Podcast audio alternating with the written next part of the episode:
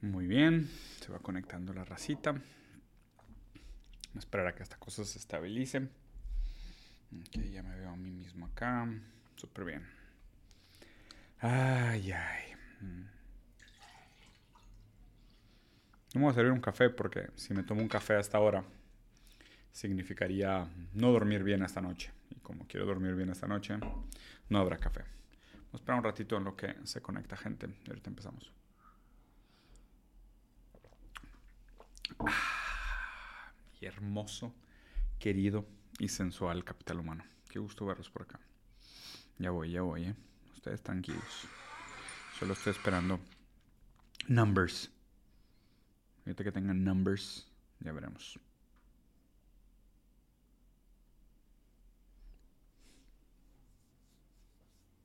Hmm, muy bien.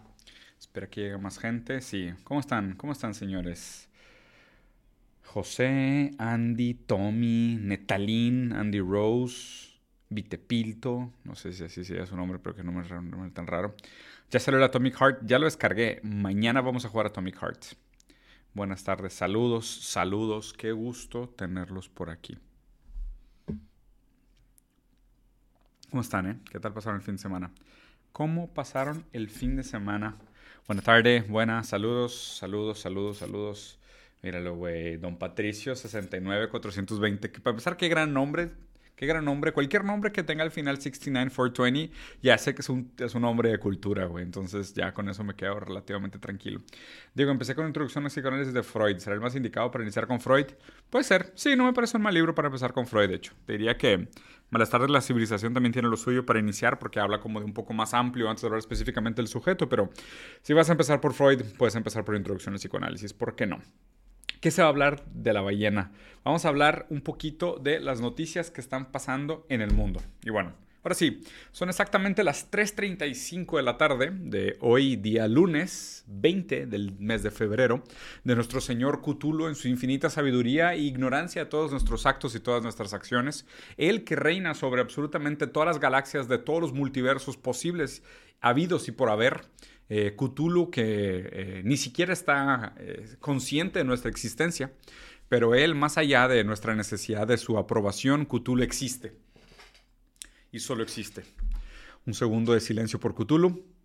No se diga más, es más que suficiente. A Cthulhu no le debemos absolutamente nada. Y él no necesita nada porque él realmente sí es omnipotente, omnipresente, omnisciente, benevolente, malevolente y todas las cosas anteriores porque escapa incluso nuestra capacidad de definirlo. Entonces, sin nas, por un buen lunes con nuestro señor Cthulhu, todo en él, nada sin él, nada nos faltará porque le valemos un kilo y medio de tentáculo. Entonces, la bondad de Cthulhu sea infinita y caiga sobre ustedes como una tonelada de bombas nucleares atómicas para acabar con nuestro sufrimiento. Ya decía yo, Isamuth era lo mejor que era, mucho mejor que la Tierra. Así es, amigos. Muy bien, ahora sí. Capitán Humano, qué gusto tenerlos por acá en este lunes de review de noticias. Un fin de semana turbio, por decirlo menos, y un lunes con visitas sorpresas, ¿eh? Visitas sorpresas. Tú que estás muy tranquilo en tu casa, de repente llega a tu casa eh, Biden, y, nada, llegas a tu casa y dice, güey, ¿qué pedo? Te traje medio billón de dólares para que te agarres a misilazos contra tu vecino.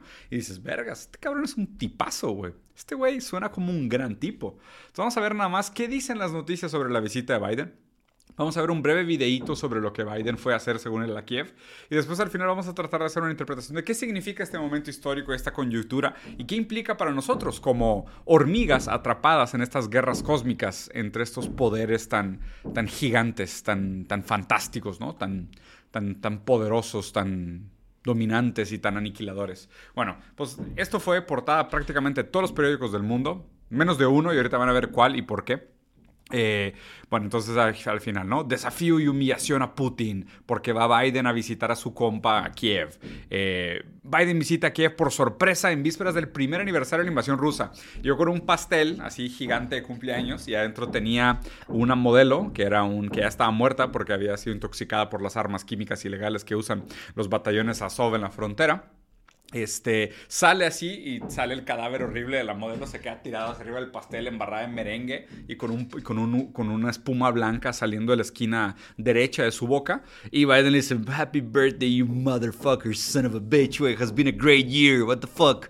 Y, Zelensky, güey, así vestido de payaso con su suéter verde, verde Gucci, este, le dice, güey, necesitamos más dinero, güey, porque pues las cosas no van bien. O sea, al contrario de lo que, lo que te has hecho pensar, las cosas no van nada bien, necesitamos más varo, Biden. Y Biden dice, dinero, por favor, güey. O sea, yo tengo impresoras de dinero. O sea, ustedes tienen dinero. No, no, no. Nosotros tenemos máquinas que imprimen dinero. Y literal, yo le puedo picar un botón y spameo así el botón de que y sale un chingo de lana. Es más, Biden, hace cuenta, tiene configurado en su PlayStation el círculo imprimir billetes de 100 y le hace así. Y luego ya que hay un chingo de billetes de 100, tiene otro botón que es para imprimir eh, balas y le hace así. Transforma los billetes en balas. Y luego tiene este, este botón que, que, le pica una vez y acaba con todas las personas que están pasando hambre en Estados Unidos. Y le hace así. Ah, ¿verdad? Y luego este otro, la X, acaba con todo el problema de la gente que no tiene hogar, que no tiene casa en Estados Unidos. Nada más le tiene que picar una vez, ni siquiera lo tiene que spamear. Y Biden le hace así de que... Y le pica otra vez el imprimir dinero, y luego le pica otra vez el imprimir balas, y lo así.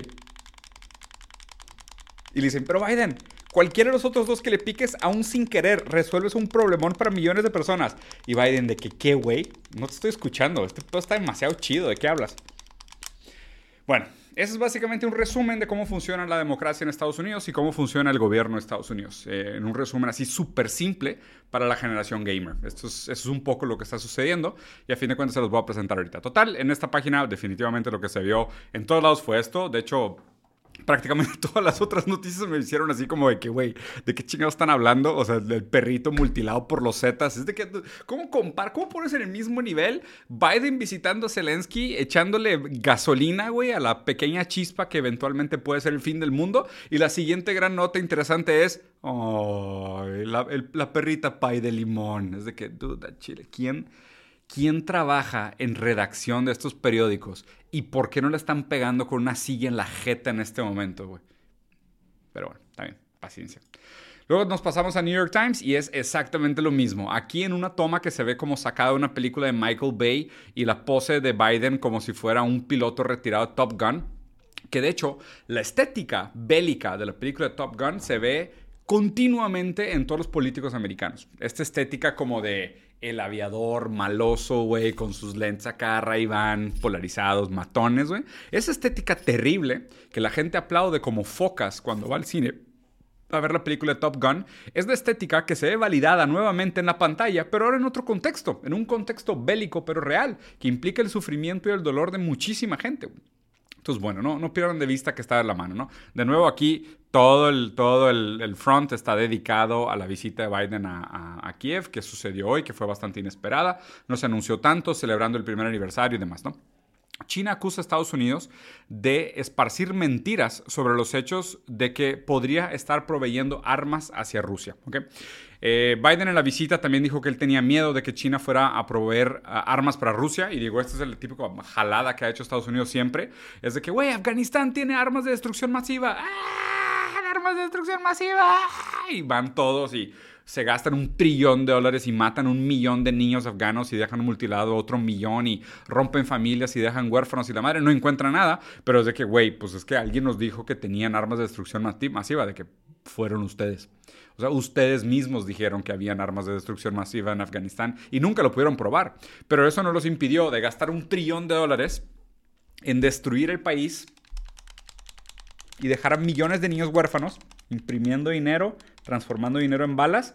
Y estos dos botones son para resolver la hambruna y el problema de la miseria y la gente que vive en situación de calle. Y Biden así. De que Biden, no mames, cabrón, pícale el cuadro y la una vez, güey. Y Biden, de que no puedo. Esos son mis botones favoritos. Entonces, nada, este, pues eh, inventan mentiras que justifican sus actos y después sus actos se vuelven un fin en sí mismo y la gran maquinaria de guerra sigue moliendo carne humana en nombre de un par de centavos más para los accionistas, lo cual es exactamente lo que decía Adam Smith en Riqueza de las Naciones. Eh, en Wall Street Journal exactamente lo mismo, absolutamente nada De hecho aquí, digo, se me hace hasta interesante que Wall Street Journal, que es probablemente uno de los periódicos más desalmados que existe en el mundo, tenga en su portada eh, el terremoto de Turquía. Digo, aquí, pues digo, la verdad es que mi simpatía para la gente de Turquía. Eh, un, terremoto de 6.4 de magnitud, no, no estuvo tan culero, no estuvo tan grave como el de Siria. Además que la infraestructura de Turquía es mucho mejor que la infraestructura de, Siria. Eh, no es un país que tiene bloqueos económicos, entonces realmente puede recibir apoyo rápidamente de todos los demás. Pero eh, pues no es lo mismo que, que, los otros casos, ¿no? Pero también aquí a grandes rasgos la inversión, o sea, el, el tema principal fue la visita a Kiev. Moviéndonos, definitivamente, a diferencia de los otros periódicos que están atrapados en esta maquinaria de guerra, el People's Daily habla de cómo China trabaja con Bélgica para mantener el entorno comercial internacional abierto, ordenado, según un alto diplomático chino. La industria de ciencia ficción de China se desarrolla a gran velocidad, es verdad. El cine chino, la verdad es que últimamente saca unas cosas chidas. La violenta armada, la violencia armada es una mancha indeleble en la historia de los derechos humanos de Estados Unidos, sin duda sin duda. Bolsa de Beijing lanza negocio de creación de mercados bursátiles, excelente. Dos palacios de 2000 años de antigüedad excavados en el noroeste de China, muy bien. Suena que la vida en China va muy bien, ¿eh? Digo, definitivamente, o sea, esto solo cuenta una parte de la verdad. Seguramente hay muchas cosas terribles sucediendo que no están siendo documentadas. Y algo que sí quiero decir es que al contrario de lo que mucha gente dice sobre el, que se suprimen las manifestaciones en China, definitivamente no es verdad. ¿eh? Tengo, amigos que viven allá y de hecho últimamente que he estado en relación con catedráticos eh, extranjeros que viven en China, eh, dicen que no, que los últimos años, de hecho, más que nada, el gobierno del CCP permitió muchas manifestaciones y de hecho por darle lugar a muchas de esas manifestaciones acabaron tomando decisiones que no son decisiones tradicionales del CCP.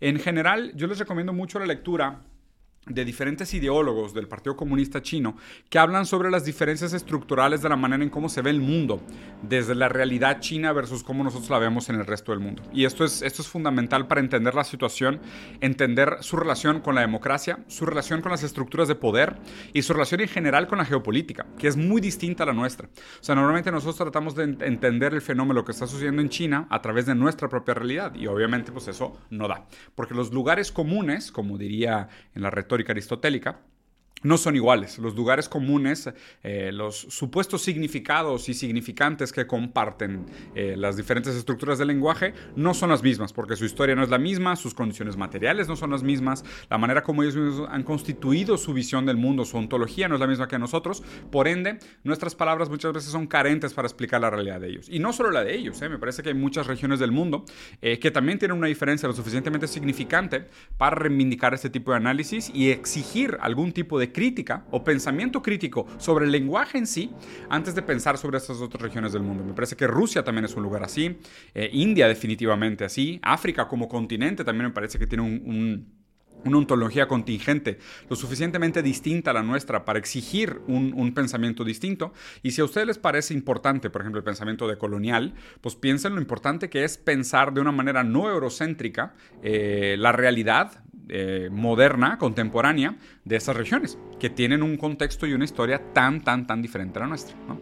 Híjole, están remodelando acá abajo, güey, entonces hay un pinche ruido tan cagante. Me encantaría hasta mutearme cuando no estoy hablando, pero pues si se conectaron aquí y me están escuchando, probablemente sea difícil que me puedan mutear, ¿no? O de que me muteo y nada más dejo los videos. Bueno, eso también puede ser, pero bueno. En RT, obviamente, una cascada de propaganda por parte de, Rusia, obviamente defendiendo sus intereses, como todo el mundo en este gran jueguito de la manufactura del consentimiento, que apela tanto al patos como al ethos, o sea, tanto a las emociones como a la razón, en tratar de construir una narrativa verosímil. ¿Verosímil a qué se refiere? Que parece creíble que tiene la suficiente legitimidad para que nosotros eh, contemplemos y, la tratemos como si fuera cierta. Entonces, al construir esta versión de la verdad verosímil, nos venden una versión de los hechos que parece, parece convincente. ¿no? Vamos a ver qué tan, qué tan bien lo logran en algunas de estas noticias. Empezando por Washington le echa aire al fuego o le sopla el fuego de, en Ucrania, es lo que dice Beijing. ¿no? La visita de, Biden a, Kiev, pues definitivamente solo viene a escalar aún más el conflicto, que ahorita les voy a poner para mí dónde está realmente el riesgo y les voy a explicar por qué, pero definitivamente la visita de Biden ahora para celebrar el aniversario de un año de ese conflicto, pues no, no manda buen precedente, eh, siguen pensando en diferentes sanciones, que es otra cosa a las cuales anunció Biden. A ver, denme un segundo, voy a ir a avisar para que se caigan.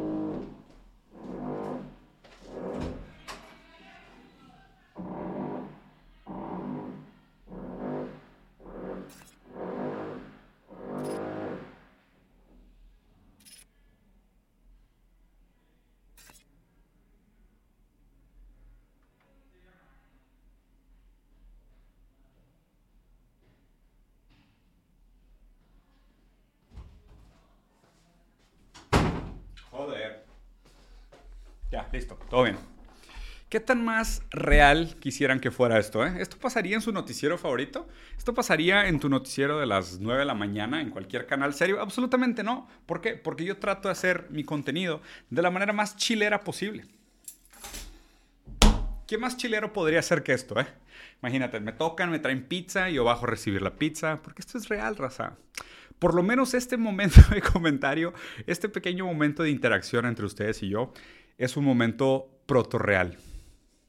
Protorreal porque se da a través de un medio digital, ustedes realmente no me conocen, yo no tengo ni puta idea de quiénes son, pero se da esta relación protorreal donde yo no trato de filtrar ni mis apariencias ni mi realidad para complacerlos. Pero bueno, análisis de la Celia Severance. Ah, la madre me cansé, güey. El hecho de que me haya cansado corriendo solo dos pisos de escalera quiere decir que mi muerte está bastante cercana y por motivos completamente delegables a mi propia mala responsabilidad y malos actos.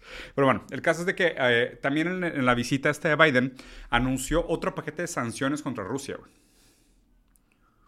Hmm. Por si no fuera poco, y eso también se conecta con otra cosa que les, que les quiero comentar ahorita. Pero bueno, acuérdense de esta idea de las sanciones hacia Rusia, porque obviamente el aspecto económico es sumamente importante en estos conflictos. Esto es lo que realmente me pone los pelos de puntas. Eh, hasta ahorita, que tengo entendido, no acabé de ver el discurso de Biden, ahorita lo voy a poner, pero tengo entendido que Biden más que nada provee balas, sistemas de defensa y tanques eh, a Ucrania, pero no aviones, ¿ok? No, no nada del espacio aéreo. El hecho de que Alemania haya coqueteado con esta idea, Francia haya coqueteado con esta idea y Italia esté coqueteando con esta idea de mandar aviones a, Ucrania, esto sí puede ser el hecho que detone realmente una escalada gravísima del conflicto armado entre Ucrania y Rusia. Esto sí se puede poner muy feo.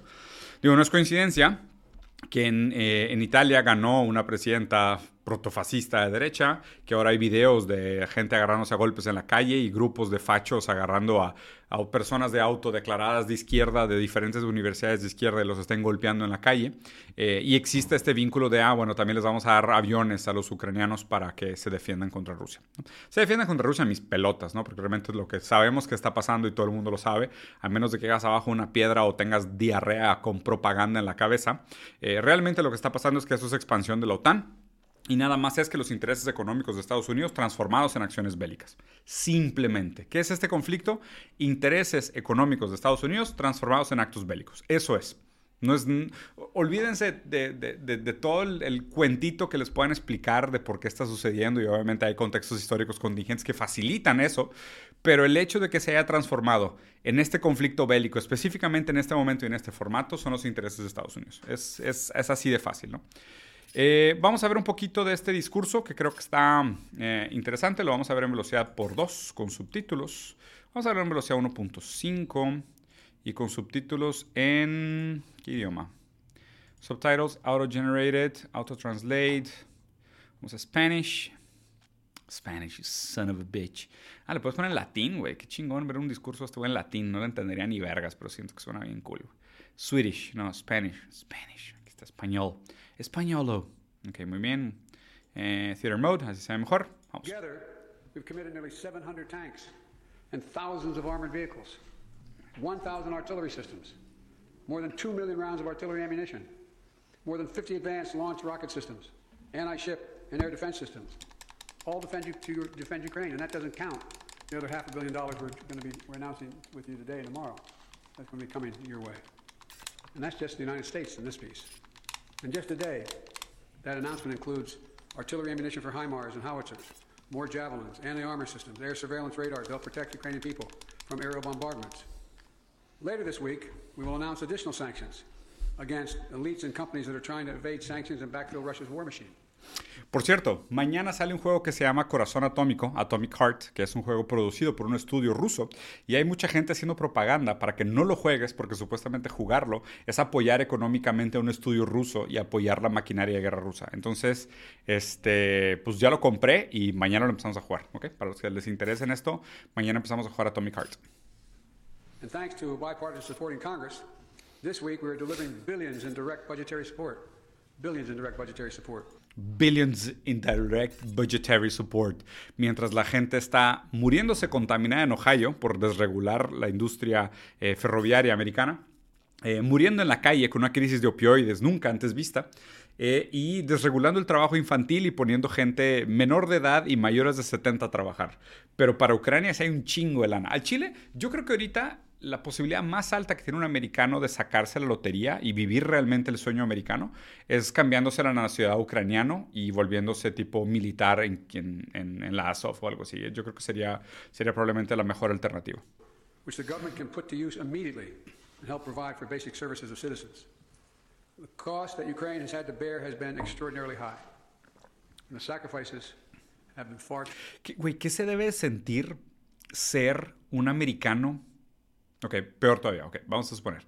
Un grupo subalterno, ¿no? O sea, los que, los que realmente sufren. Ser una mujer americana, mamá soltera, dos trabajos, con un hijo con enfermedad crónica, ¿ok? Y, no tener absolutamente ningún apoyo del gobierno, tener las, los bancos y las tarjetas de crédito mordiéndote el cuello porque no te alcanza para vivir, porque estás en dos sueldos mínimos y tener que pagar la vida de dos niños con educación y salud es prácticamente imposible, eh, y escuchar a este güey en la, la tele diciendo, eh, han sufrido mucho los ucranianos y les vamos a mandar apoyo inmediatamente en forma de, de fondos que van a poder hacer uso de ellos inmediatamente. ¿Qué se debe sentir, güey? O sea, neta, ¿se imaginan ustedes así el, el, orgullo de ser americano viviendo ese tipo de cosas? No, no les dan ganas de vomitar, güey, en serio. Qué horrible, cabrón. Too great. far too. We mourn alongside the families of those who've been lost to the brutal and unjust war. We know that there'll be very difficult days and weeks and years ahead. Que ustedes provocaron, güey. O sea, sí, guerra injusta. Y sí, claro, también tengo simpatía por las víctimas civiles de Ucrania. Por supuesto, güey. O sea, qué hueva que te saquen de tu país y empiecen a bombardear tu pueblo. Siendo que tú, güey, Chile estabas más preocupado con un partido del fútbol, güey, o el sabor de tu nieve del fin de semana, cabrón. O sea, ustedes empezaron, o sea, Estados Unidos empezó esta pinche guerra con la expansión de la OTAN, que es algo completamente innecesario en la realidad del mundo hoy en día. Es el puto ejército particular del imperio anglocapitalista, güey. Y neta, o sea, qué putos huevos empezar esa guerra, matar gente civil inocente a lo bestia, dejar que otra gente en tu propio país se muera de miseria, de hambruna y de inanición, güey, mientras usas el dinero para transformarlo en maquinaria de guerra. Es que Chile, vergas, o sea, vergas con esa con esa capacidad de tolerar, güey, la maldad así de una manera tan cruda, tan, tan inhumana. O sea, ¿qué pedo que la gente pueda ser así, güey? O sea, o, te mientes demasiado a ti mismo, o estás demasiado, güey. O, te tiran billetes en la cara hasta que se te olvide, güey. O sea, pero, o sea, me pregunto quién realmente irá a dormir pensando, mm, claro, yo moví los palitos para que para que se diera la guerra en Ucrania eh, y en la frontera con Rusia. Y pues sí, o sea, yo, yo soborné a toda la gente, tengo ahí todas mis inversiones, estoy protegiendo mis inversiones, morirá muchísima gente por mi culpa, pero pues bueno, pues ni modo. Ni modo porque el futuro será mejor.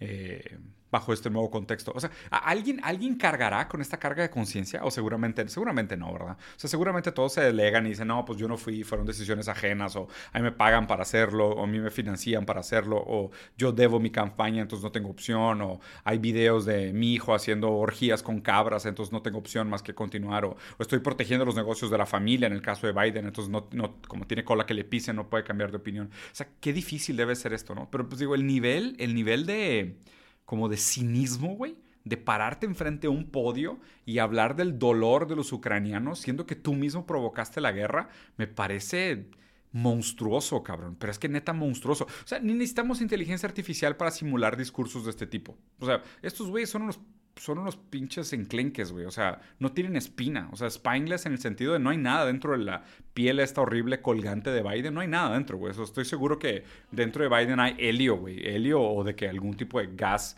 mostaza usado en la Primera Guerra Mundial, güey. No es una persona de verdad, güey. Putin's war of conquest is failing. Nope. Russia's military has lost half its territory it once occupied. Nope. Young, talented Russians are fleeing. Nope. Tens of thousands. Nope. Wanting to come back to Russia. Nope. Not, not just fleeing from the military, fleeing from Russia itself. Ajá. Oh. Sí, claro, sí, claro que sí, amigo. Pero bueno, ya, vamos a dejarla por ahí. Lo que sí me parece importante recordarlo, y cuando les hablaba el, este, el tema del, conflicto económico que implica por detrás de todo esto, vean esto. Desde el 2000, bueno, desde hace años que eh, Estados Unidos ha planeado qué hacer referente al Nord Stream, que son los dos grandes tubos de gas natural que salían de Rusia y alimentaban Europa. ¿no? El, Nord Stream 1, que era de donde salía el gas natural súper barato, que prácticamente alimentaba a casi 50% de la población de Alemania solamente, además de muchos países de Europa le agregaron un segundo tubo que era el Nord Stream 2. ¿okay? Vean esto, esta es una declaración hecha el 7 de febrero en el 2022 diciendo, If Russia invades, there will no longer be a Nord Stream 2. We will bring it to an end. O sea, prácticamente por todos lados y de hecho este fue el, el periodista que lo identificó, Seymour Hersh, que es ganador de Pulitzer, o sea, un periodista muy serio, muy, muy condecorado, muy respetado, cuya vida ahora corre un tremendo peligro, fue el que descubrió que sí, en efecto, para validar prácticamente las teorías de todo el mundo, eh, la, la, tubería Nord Stream 2 fue destruida por Estados Unidos, ¿okay? en conjunto con una empresa noruega que es el siguiente competidor en vender gas natural a Europa.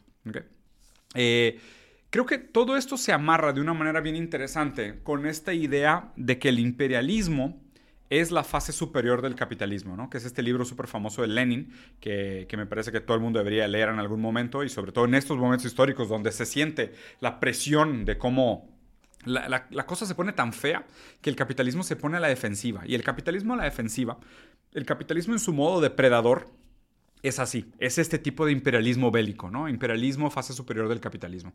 Vean, vean cómo se conectan estas cosas, ¿no? Se los voy a dejar aquí como conclusión. Entonces, bueno, Estados Unidos eh, obviamente, ¿no? Viniendo de una gran crisis después de, pues que se viene arrastrando desde el 2008, desde los defaults y después se pone peor todavía con COVID, el crecimiento de China, el, cambio, o sea, China pasa de ser un país que exporta a ser un país que consume, eh, la deuda gigantesca que tiene Estados Unidos por estarle picando tanto a este botón de imprimir dinero, que tiene una deuda como de 650% de su PIB, eh, debe una cantidad monstruosa de dinero, toda la lana pues se empieza a mover hacia diferentes direcciones, su, su economía queda fragilizada, viene COVID, les dan la madre, eh, tiene una serie de problemas internos de, no sé, de X, de conflictos sociales y conflictos sobre la justicia, sobre, sobre raza, sobre igualdad, sobre género, en fin, sobre derechos, ustedes saben, ¿no? Entonces empieza toda esta conjuntura que es, que es mala para Estados Unidos.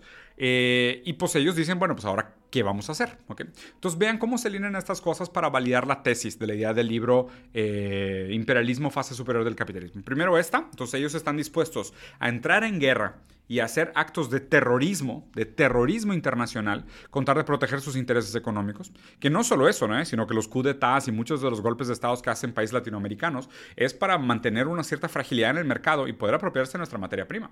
O sea, por eso somos tan países tan, no subdesarrollados, sobreexplotados por Estados Unidos. Y siempre pasa, siempre ha pasado en los 73 golpes de estado que ha dado Estados Unidos que han estado documentados, sus intereses económicos son los que les guían la mano bélica. Vean esta, ¿no? Esta, una, una noticia super heartwarming de una señora de 72 años que tiene que entregar pizzas para sobrevivir y trae ahí una tonelada y media de pizzas y trata más o menos de subir la escalera y pobrecita pierde el balance y se cae y se da la madre, ok. Tiene 72 años de edad y te venden esta historia como si fuera una historia bonita diciendo, ay, güey, la gente le dio tanta lástima a la abuelita que juntaron no sé cuántos miles de dólares, 250 mil dólares para ayudarle a la señora. Bien por ella, bien por la señora. Y todos los viejitos y personas de tercera edad que ya no deberían de estar trabajando, que están literalmente poniendo sus últimos días en riesgo de muerte para poder satisfacer la pereza de muchos de los habitantes americanos y todos ellos que no tienen opción. ¿Qué pasa? Eh? Los vamos a trabajar literalmente hasta que se mueran, pagándole obviamente un sueldo miserable, porque pues como es un sueldo eh, de, de, dignidad o un sueldo de dignidad mínima, de te estamos haciendo el paro dándote trabajo, pues obviamente se ponen muy mal, ¿no? Entonces el capitalismo ahora tiene que hacerse de la mano de obra de los ancianos. Pero no solo los ancianos, sino que también encontraron más de 100 niños que trabajaban oficialmente en empresas cárnicas, en este caso JBS, que es una empresa brasileña, que es una de las empresas más grandes del mundo de proteínas, si no es que es la más grande del mundo en producción de proteína animal. ¿ok? Y tenían más de 100 niños trabajando en la industria de carne. Aparte, me da bastante risa que al mismo tiempo se conecte que 100 niños trabajan en la industria cárnica y después hay una señora de 72 años entregando pizza, güey. Así como una puta historia distópica de cómo o los más jóvenes que no deberían estar trabajando y los más grandes que ya no deberían estar trabajando son los que le proveen pizza a los, no sé, a los incels que escriben en su blog libertario sobre cómo eh, trabajo duro, no sé, güey, ¿sabes? Trabajo duro, ahorro y familia, güey. Esas pinches frases idiotas, güey, armadas en el microondas, güey, por gente que parece que no tiene contacto con el mundo real y vive del, del sueldo de la universidad, aparte para, para decir cosas como el, eh, defender el anarcocapitalismo, ¿no? Pero el caso es de que por los dos lados, eh, existe que un gran problema. ¿Por qué? Porque la clase media ya no está aceptando esos sueldos miserables que está pagando la industria. Y el hecho de que ya no estén aceptando esos sueldos miserables, ¿de qué habla? De que se está apretando los márgenes de rentabilidad. Entonces, aquí es justo donde el capitalismo se pone más depredador. ¿okay? En estas situaciones es cuando el capitalismo saca sus garritas. Porque ahora resulta que, pues también, y esto fue noticia también toda la semana, están votando eh, para desregular un poco este tema del trabajo infantil, ¿ok? Del desregular el trabajo de los niños, ¿ok? Y a ver, y yo en, en, en análisis directo les diría, primero que nada me parece que los niños merecen una gran educación, Primero, los niños merecen una gran educación. Antes de hablar del trabajo infantil, deberíamos de hablar de que si todos los niños tienen acceso a una educación digna. Si eventualmente todos los niños tienen acceso a una gran educación y están muy bien educados de manera gratuita y con un buen sistema escolar, que, puedan comer de manera digna en el sistema escolar y no tengan que decir que la pizza es una verdura porque tiene una foto de un tomate, güey, que también es una historia real. Eh, ya que tengan educación, ya platicaremos sobre el tema de que si los niños deberían de trabajar o no y a partir de qué edad, ¿no? Porque también a lo mejor sí, empezar a trabajar a los 16 no me parece completamente mal. O sea, yo sí creo que la, que la sociedad debería de buscar eh, ciudadanos productivos dentro de sus intereses, pero obviamente bajo condiciones dignas y diferentes del trabajo, ¿no?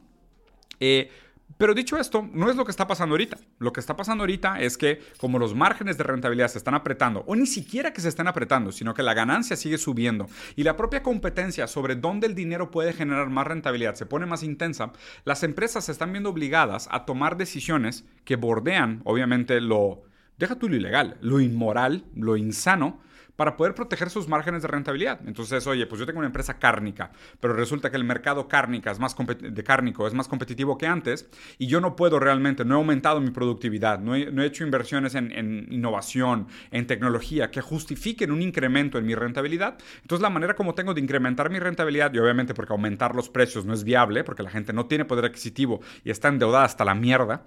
Entonces, ¿qué hago yo para aumentar mi rentabilidad? Reducción de costos.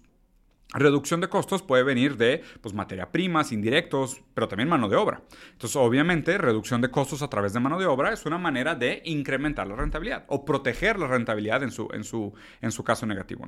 Y lo mismo pasa en el contexto macro con los problemas bélicos. Estas empresas, o más bien estos, estos grandes conglomerados que, como BlackRock, eh, State Street, eh, Vanguard, que son estas tres grandes eh, fondos que son dueños de prácticamente todo el mundo, tienen la capacidad inclusive de decir, pues la manera que yo tengo de proteger mis intereses, de proteger mis inversiones y proteger mis empresas es directamente desestabilizar mercados para mi beneficio, ya sea desestabilizarlo, como en el caso de Europa, que es, oye, pues si yo hago de alguna manera que la mano de obra en Europa sea más cara o que los costos de fabricación en Europa sean más caros, de pronto mis costos de manufactura, si no cambian, van a ser más atractivos que los de Europa. Entonces a Estados Unidos le conviene mandar a Europa a la mierda, ¿ok? Pero no solo eso, indirectamente, o más bien casi directamente, lo que quiere hacer Estados Unidos es balcanizar Rusia. O sea, romper Rusia en pequeños estados que puede ir comprando poco a poco, como lo ha hecho con Ucrania, como lo ha hecho con otros países bálticos, y, meterlos a su molino de carne, irlos destrozando poco a poco, venderles infraestructura, venderles armamento, eh, ¿sabes? Sobornar a sus, a, sus, a sus líderes, sobornar a sus, a sus dirigentes y a sus billonarios, a la clase billonaria, meterlos a su bolsillo y a cambio de eso que les vendan completamente el país. Entonces la intención es indirectamente, es balcanizar Rusia, o sea, a través de esta primera guerra directa, que es el conflicto armado de la frontera entre Ucrania y Rusia, balcanizar Rusia y eventualmente, después de que esté balcanizado Rusia, a través del, del hemisferio norte, llegar a China. O sea, darle la vuelta y llegar a China, ¿no? Porque así el, siguiente gran enemigo que pudiera tener Estados Unidos en el, mediano plazo, después de Rusia, definitivamente va a ser China. Entonces, esta idea de balcanizar es un tema que se ha platicado mucho en círculos geopolíticos últimamente. Incluso en Brasil, que tengo varios amigos que, que son políticos, se habla mucho de la intención que se hizo eventualmente de balcanizar Brasil. Porque al ser un país demasiado grande, con demasiados recursos, eh, representa un riesgo, porque su control es mucho más complejo que los países chicos fragmentados. ¿no? Eso también refuerza la importancia de tener un bloque iberófano, o sea, tener un bloque organizado por una serie de valores culturales, estructurales, religiosos, morales, que nos den una postura económica fuerte frente al mundo. Y así eventualmente poder buscar el suficiente espacio y la, el suficiente tiempo para desarrollarnos como industria, como región, como política, como pueblo, como imperio civilizatorio y eventualmente sobrevivir esta etapa tan terrible del, capitalismo tardío, eh, fase superior del capitalismo, que es el imperialismo, este depredador que estamos viendo en este momento. Pero bueno, lo voy a dejar por aquí. Estuvo un poquito largo. Eh, ahorita lo que vamos a hacer ya son las 4.07. Me pasé por 7 minutos, pero está bien. Ahorita vamos a jugar un poco de Overwatch si se quieren quedar. Creo que ahorita se va a conectar mi hermano, si no me equivoco. Ah, no, y ¿saben qué? Otra cosa. Sí quiero ver, quiero ver algunos de los trailers de las películas que sacaron en, eh, en el Super Bowl. Y porque creo que hay un par de cosas interesantes. Sobre todo la Indiana Jones me, me llamó mucho la atención. Es más, vamos a ver solo esa. ¿Ok? ¿Les parece? Si vemos el trailer para cerrar el trailer de la película nueva de Indiana Jones, ¿eh? porque mm, les tengo que contar algo que está medio raro.